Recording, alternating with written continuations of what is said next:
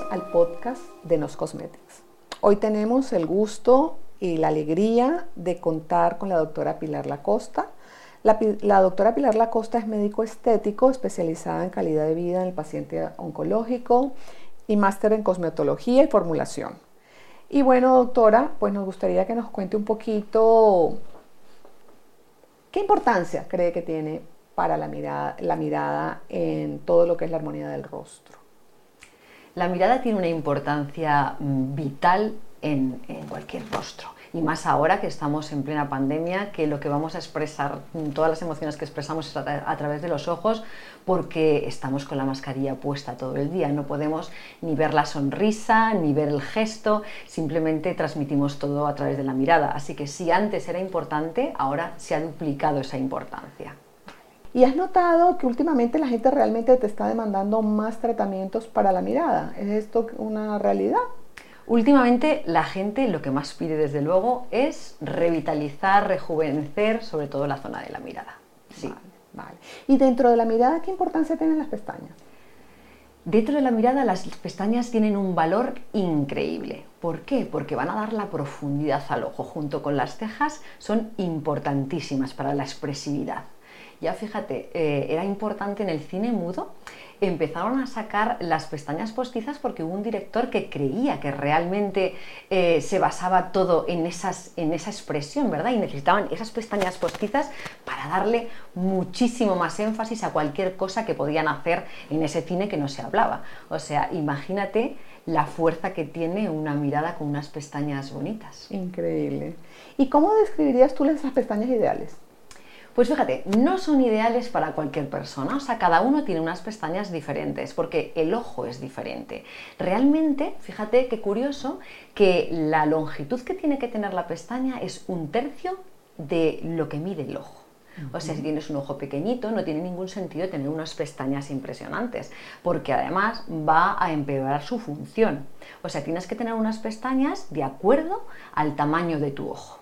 Mm, qué interesante, eso es súper interesante porque me llama la atención porque hay gente que está tan obsesionada con tener las pestañas más largas posibles y gente que inclusive, bueno, mucha gente recurre a las extensiones de pestañas y se pone unas pestañas súper largas que en la vida podría a lo mejor conseguirlas de manera natural. Fíjate, las extensiones de las pestañas no son muy recomendables a nivel médico. ¿eh? Yo te digo que no son recomendables ya simplemente porque el pegamento que se utiliza eh, no es bueno, es comedogénico, te van a salir a veces granitos, pueden eh, obstruirte las glándulas sebáceas y formarte orzuelos pueden hacerte calvas en, las, en, la zona de las pestañas y luego a nivel funcional, o sea, imagínate si yo tengo unas pestañas así de largas, em, no me va a proteger de la misma manera el ojo. Parece que dices, cuanto más pestaña, más me va a proteger. Pues no, porque las funciones de las pestañas son varias. Una de ellas es evitar que entre todo el polvo y cualquier sustancia, cualquier partícula que pueda afectar a nuestro ojo.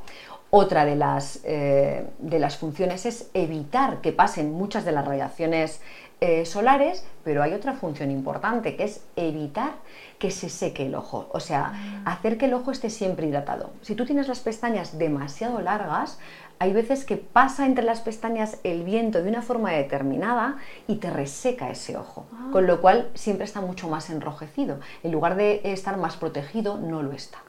Mira, qué interesante. Ay, doctora, usted sí sabe cosas. qué emoción. Mire, justamente queríamos hablar de, una, de la, hablando de la longitud, nos encantaría saber cuál es la longitud mínima que sí deben tener unas pestañas. Y si no entiendo, pues debería ser un tercio del tamaño del ojo. Esa es la mínima que debería tener. Esa es la ideal. Y la, mínima, claro, porque luego si tienes un poquito más de pestaña que te favorece un montón, pues fantástico. No puedes pasarte, o sea, no puedes tener unas pestañas así tupidísimas, porque eso es lo que no favorece al ojo. Sin embargo, si tú estás tratando esa pestaña con algún producto que va a, por ejemplo, a prolongar pues una fase en la, antes de que se caiga o va a aumentar ese crecimiento, eso es otra cosa. Ah. ¿Y por qué es otra cosa? Pues porque eh, estás hablando de tus, propios, eh, de tus propias pestañas, no de nada postizo. O sea, lo único que haces es eh, prolongar un poco esa fase de crecimiento, que hay algunos productos que realmente es lo que hacen, sobre todo los que están basados en los análogos de las prostaglandinas, Y luego hay otros productos que también son buenos, que son otros serum, que lo que intentan hacer es prolongar esa fase en la que está la mm, pestaña más paradita y evitar que se caiga antes. Allí, ¿qué haces? Pues puedes aumentar un poquito más la pestaña. Desde luego, mm, nunca van a ser unas pestañas desproporcionadas a tu ojo. Claro, porque al final es todo lo que tu genética permite. Efectivamente. Entonces es algo natural tuyo. Claro, porque a lo mejor tú te pones ese producto y tienes unos pestañones porque ya de base tienes unas pestañas largas y rizadas y entonces te queda un pestañón increíble, pero a lo mejor la que tiene la pestaña más cortita le va a quedar una pestaña bastante más larga de la que ella tenía, pero no así. Claro. ¿Sabes? Entonces siempre va a favorecer la función del ojo. Claro. Y también que muchas de las cosas que hacemos las mujeres, que nos encanta estar maquilladas y que las pestañas luzcan, a veces utilizamos productos que no son los adecuados, que al final las deterioran, o a veces el mismo tema de la, alimentación que tenemos, o los hábitos deportivos, mm. o el tipo de trabajo donde trabajemos, si son muchas luces o mucho maquillaje, eh, afecta a tu pestaña. Entonces al final a veces las puedes tener cortas que no es tu genética, sino que por todo lo que haces con ella, pues ya se van afectando. Claro, por eso. Cuando uno tiene las pestañas cortas, hay veces que evidentemente no es porque sean así, sino a veces porque están más frágiles, porque efectivamente tienes estrés, tienes una mala alimentación, no descansas lo suficiente, acordaros que dormir es muy importante, que dormir determinadas horas de sueño. También voy a decir como curiosidad, fíjate que las horas de sueño en las cuales el sueño es reparador, que siempre decimos un sueño reparador, son de 10 de la noche a 2 de la mañana. Ah. Deberíamos de estar en la camita a las 10 de la noche dormidas, o sea, para tener una renovación no solamente de la pestaña, sino de la piel, que es tan importante. Y sin embargo, por lo menos en España, nos acostamos tardísimo, casi cuando ya se terminan las horas buenas de renovación, te acuestas. ¿Y eso aplica tanto para las pestañas como para el resto de las células? Del cuerpo, de la renovación. Porque renovamos en la es una renovación celular completa. Anda. Sí. Pues esto es un dato súper interesante. Sí que es interesante. Luego también, muchas veces también lo que tienes mal, eh, cuando tienes mal las pestañas, te puede, puedes, puede ser que sea por algo, un déficit nutricional. A veces tienes bajito el hierro y la pestaña o tienes baja la vitamina B o el grupo B, sobre todo la biotina, que dicen que es la vitamina del cabello. Eh, y a veces es simplemente ese, un, eso, un déficit de biotina que te hace que la pestaña pues no esté lo saludable que tiene que estar. Claro. Entonces, ¿las pestañas cortas también son susceptibles de enfermarse o no tiene nada que ver con el tamaño de la pestaña? Es que hay veces que esa pestaña corta es eh, un signo de enfermedad ¿sabes? Y otras veces es que genéticamente es más corta. O sea, si genéticamente es corta la pestaña y el ojo es pequeño, es perfecto, por lo que hemos dicho, de las medidas, ¿verdad? De las proporciones. Sin embargo, si la pestaña está corta y tú las has tenido siempre largas y de pronto las tienes cortas, tienes menos cantidad, tienes que tener, eh, se te tiene que encender un chip para decir, mmm, algo malo estoy haciendo e ir al médico. Porque también muchos serum tampoco pueden ser tan recomendados por cualquiera. O sea, porque están estos que hemos comentado antes de los análogos a las de las prostaglandinas, que eso es, mucho mejor que sea el médico el que te diga, mmm, tienes que ponerte esto. Ah, qué bien. ¿Y cuáles crees tú que son los signos que debemos tener presente para que nos alerte sobre un problema eh, posible en nuestras pestañas? Pues mira, eh, el enrojecimiento a veces de los ojos puede ser porque la pestaña no te lo esté protegiendo lo suficiente. La caspa que sale, la dermatitis seborreica que te pueda salir, orzuelos que a veces también nos salen, que se caigan mucho las pestañas, que de pronto lo normal es que se te caiga una al día, hombre, entre una y cinco pues vale, pero mm, más no. Y esos eh, signos son importantes que te tienen que llamar la atención para saber si, tienes un, un, ojo saludable, ¿verdad? Una pestaña saludable. Vale. Em, bueno, pues nada, hemos hablado ya bastante entonces de, lo que implica el no tener unas pestañas cuidadas, de la importancia de la mirada, de la importancia de las pestañas como parte de esa mirada. Y, fíjate, también, a mí me gustaría también em, añadir que es muy importante el cuidado, sobre todo a la hora de elegir un buen cosmético para aplicarnos. Tanto si queremos aplicarnos un buen serum como si queremos aplicarnos una buena máscara de pestañas o cualquier tipo de cosmético que vaya a los ojos. Es muy importante ver los ingredientes que tiene y ver realmente si, si es de buena calidad o si no, porque un mal cosmético puede arruinar nuestras pestañas Otra cosa importantísima, nunca acostarse con el maquillaje puesto, que eso lo hacemos de vez en cuando. Todo cuando somos jovencitas y llegamos muy tarde en la noche. ¡Qué pereza! ¿Verdad? Lo malo es que cuando luego te levantas y te das cuenta, se te caen más las pestañas porque cuando llevas la máscara puesta se quedan más rígidas y tienen muchas más posibilidades de quebrarse. Entonces ahí tenemos el desastre total. Hay que limpiársela siempre con un buen cosmético que sea suavecito, que no sea demasiado grasoso, pero que sea suave para poder quitártelo y para dar esa hidratación que necesitan las pestañas. Bueno, pues nada, entonces podríamos decir que los principales enemigos de esas pestañas que provocan su caída y su pérdida de brillo, pues son justamente eso, el utilizar malos cosméticos y eh, y el no cuidarlas. Definitivamente deberíamos todos tener eh, el cuidado de aplicar productos que las hidraten, que las fortalezcan y que las cuiden. Fíjate, dentro de los grandes enemigos de las pestañas, aparte de malos cosméticos y malos hábitos, ¿verdad? De no dormir, o, mm, es muy importante también tener en cuenta que debemos de llevar siempre gafas de sol para protegernos de los rayos ultravioleta, porque igual que eh, son los principales causantes del fotoenvejecimiento de la piel, también deshidratan y hacen que envejezcan esas pestañas y que se caigan antes. Entonces es muy importante llevar unos, una buena protección en esos ojos. También importante, fíjate qué curioso, ¿verdad? Que el calor seco de las calefacciones, ahora que vamos a entrar en el invierno, eh, también es horrible para las pestañas porque las reseca. Entonces tenemos que tener siempre algún producto cosmético que nos asegure esa buena hidratación. Aparte de beber agua, que nos olvidamos de eso muchas veces y es importantísimo. Mm, muy bien. Y como médico estético y especialista en nutrición y oncología, cuéntanos por qué debemos darle importancia a nuestras pestañas.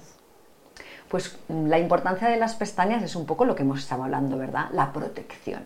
Es importante proteger nuestro ojo de los rayos solares porque, fíjate, eh, los rayos ultravioleta pueden eh, causarnos cataratas. Curioso, pero es ah, así. Sí.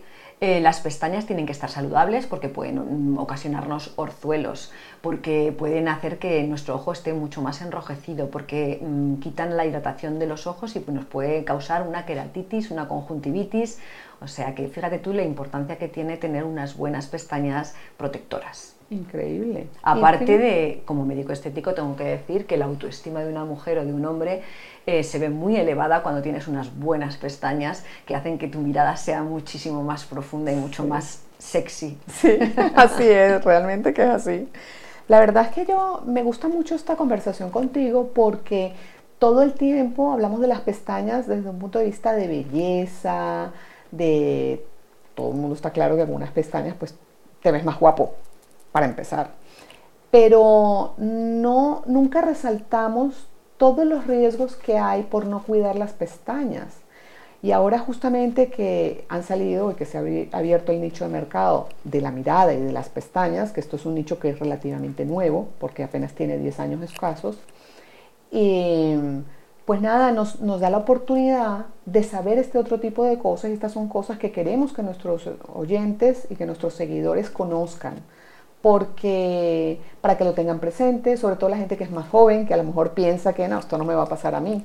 Pasa, pasa. Este, pues entonces que lo tengan presente y, aprendan a elegir esos, esos, esos productos, no solo que cuiden, sino también desde el punto de vista de la alimentación y de la prevención de cosas tan sencillas como utilizar mm. una buena gafa de sol. Imagínate. Fíjate, desde el punto de vista de la nutrición, importante para tener unas buenas pestañas es consumir productos que sean ricos en queratina, porque a fin de cuentas la pestaña eh, está compuesta sobre todo de queratina, tiene solamente un 3% de agua, casi el resto es queratina. Entonces, ¿qué productos tienen queratina? Pues el pescado, el pollo, los huevos, el arroz y las legumbres. ¿El arroz? ¿El arroz Y aconsejo arroz integral, siempre integral, porque en los granos es en la cáscara donde están todas las vitaminas, todos los oligoelementos que son necesarios para nuestra buena salud. O sea, un arroz salvaje es ideal. Perfecto para las pestañas, tú fíjate. Y en cuanto al pollo, ¿qué pollo deberíamos elegir? siempre ecológico. Tiene que, siempre ecológico. Yo recomiendo las carnes siempre en general, siempre ecológicas, porque no es lo mismo consumir un pollo de, eh, de corral que está en libertad que un pollo que está en una jaulita lleno de hormonas con una situación de estrés continuada en su vida. O sea, toda la riqueza a nivel de vitaminas no es la misma.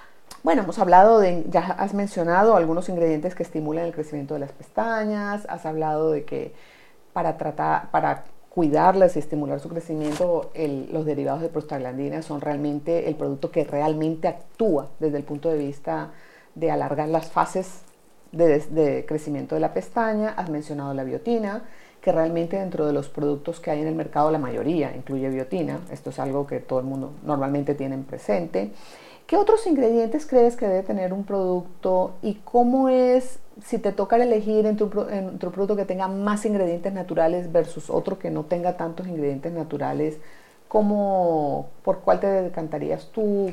A mí personalmente me gusta mucho que tengan ingredientes naturales. O sea, mm, yo me decanto siempre por todos los productos que puedan tener esos ingredientes, más que todo lo mm, bioquímico y mm, mucho más procesado, ¿verdad? Pero bueno, a mí me gusta mucho, pues yo qué sé, por ejemplo, la inulina, que es, pues, eh, es una fibra que, va a venir fenomenal para eh, dar fuerza a esa pestaña. También la inulina, que, me parece que es eh, fundamental. Fíjate que la inulina también se utiliza muchísimo a nivel de como probiótico, como prebiótico para fortalecer la microbiota intestinal.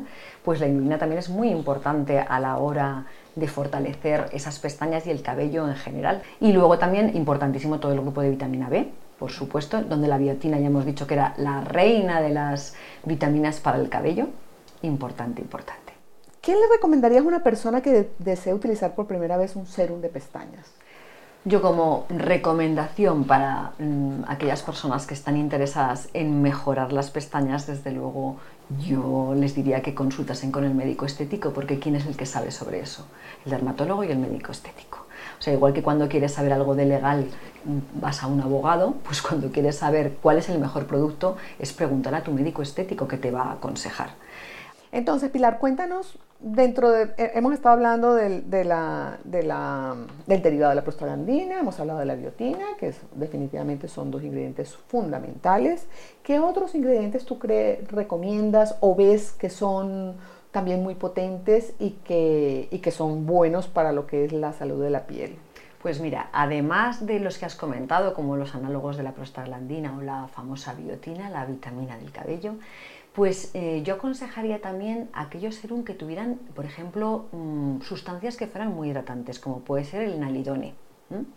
O también sustancias que sean eh, aminoácidos que vayan a eh, hacer que a potenciar esa fuerza del cabello, de la pestaña, como puede ser, por ejemplo, la arginina. Así que yo esos dos compuestos también los, mm, los nombraría como importantes. Vale. Y en cuanto al conservante, ¿qué opinas tú de los conservantes? Sabemos que el conservante es todo un tema en cosmética.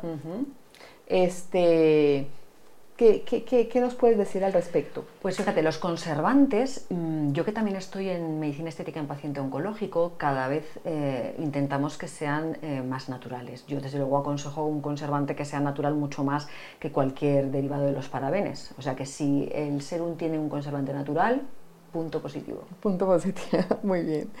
Este, y en cuanto a, ¿qué le recomendarías a una persona que desea utilizar un, primer, un serum de pestañas y se encuentra, a lo mejor se lo recomienda una amiga y va online y encuentra 10? Eh, ¿Qué le recomiendas para que tome la mejor decisión? El consejo que yo siempre doy a un paciente o una un hombre, una mujer que quiera eh, buscar un serum que sea bueno para sus pestañas, desde luego es mirar los ingredientes y si no conoces qué ingredientes son o qué es lo que van a hacer, desde luego mirar los estudios que respaldan ese laboratorio. Es muy importante en todo mirar los estudios. Si tienen unos buenos estudios en los cuales se ven los resultados, adelante, compra el producto. Bueno, pues nada, muchísimas gracias por, por este tiempo con nosotros, muchísimas gracias por todos los por todos los tips que nos has dado, por todo lo que nos has iluminado en términos de, las cosas que hacemos a veces inocentemente y que terminan afectando la salud de nuestras pestañas. Y además esos tips también nos sirven para el resto del, del cuidado de la piel y del cuerpo en general. Así que bueno, muchísimas gracias. Y bueno, te deseamos mucho éxito y que sigas pudiendo transmitir el conocimiento a todos los que te escuchamos. Muchísimas gracias a vosotros. Para mí siempre es un placer estar aquí. gracias.